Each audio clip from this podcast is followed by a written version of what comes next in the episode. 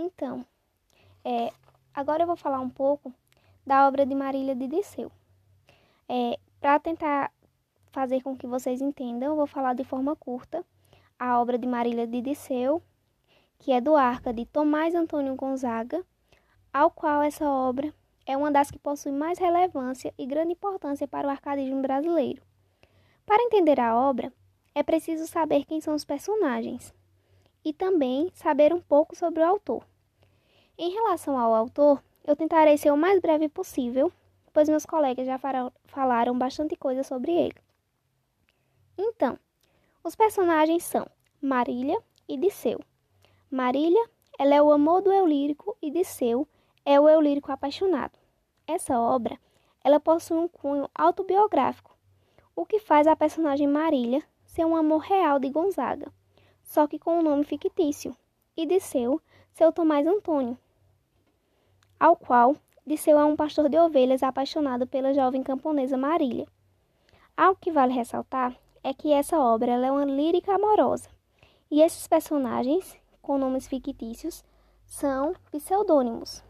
No caso, o personagem Marília seria Maria Antonieta e o personagem Disseu seria Tomás Antônio Gonzaga.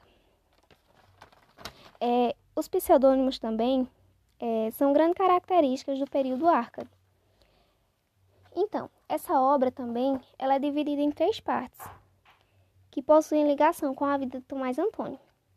O primeiro momento, ou melhor, a primeira publicação, ocorreu em 1792, a segunda em 1799 e a terceira em 1812. Em relação à primeira parte, Gonzaga vem ao Brasil para trabalhar em Vila Rica, onde conhece Doroteia, que se torna Marília. E com isso, o poema descreve que Disseu se apaixona por Marília e a convida para morar com ele no campo. Essa primeira parte também fala de um amor carnal, de um bucolismo e possui representações mitológicas e características do locus amenus, que seria aquela busca pelo lugar perfeito.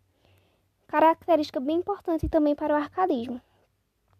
É, Tomás ele escolhe o, o locus amenus como campo, para ele, aquele lugar, lugar seria o lugar perfeito. É, vale ressaltar também que na primeira parte ela possui 38 liras. Na segunda parte, ela se caracteriza pela prisão do eu lírico, ao qual foi escrita na prisão. O autor, nesse momento, tem um pouco de uma visão pré-romântica, com uma temática mais pessimista. Por quê? Ele fala muito da, da saudade de sua amada, é, to, é, Tomás Antônio ele não fala daquele lugar belo. Ele retrata coisas tristes e por isso possui uma temática pessimista e pré-romântica, já que uma das características da temática, temática arcade seria o otimismo, pensar nas coisas boas, no locus a menos. É, vale ressaltar também que essa parte ela possui 38 liras. É, vamos falar um pouquinho também da terceira parte. Existem várias críticas sobre essa terceira parte. Por quê?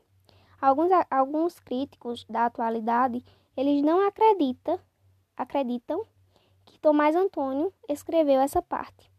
Por que eles não acreditam? Porque ele foge da linha estrutural das duas últimas partes. É, nas outras partes, ele, é, ele escrevia apenas em liras. Já nessa, ele acrescentou sonetos à lira e isso causou muitas dúvidas. Essa parte, se ela realmente foi escrita por Tomás Antônio, ela está foi no tempo que ele estava em exílio na África e a sua escrita ela possui muitas características românticas e também ela não fala só de Marília, há também outras, digamos assim, umas musas inspiradoras. Vale ressaltar também que essa parte possui nove liras e três sonetos.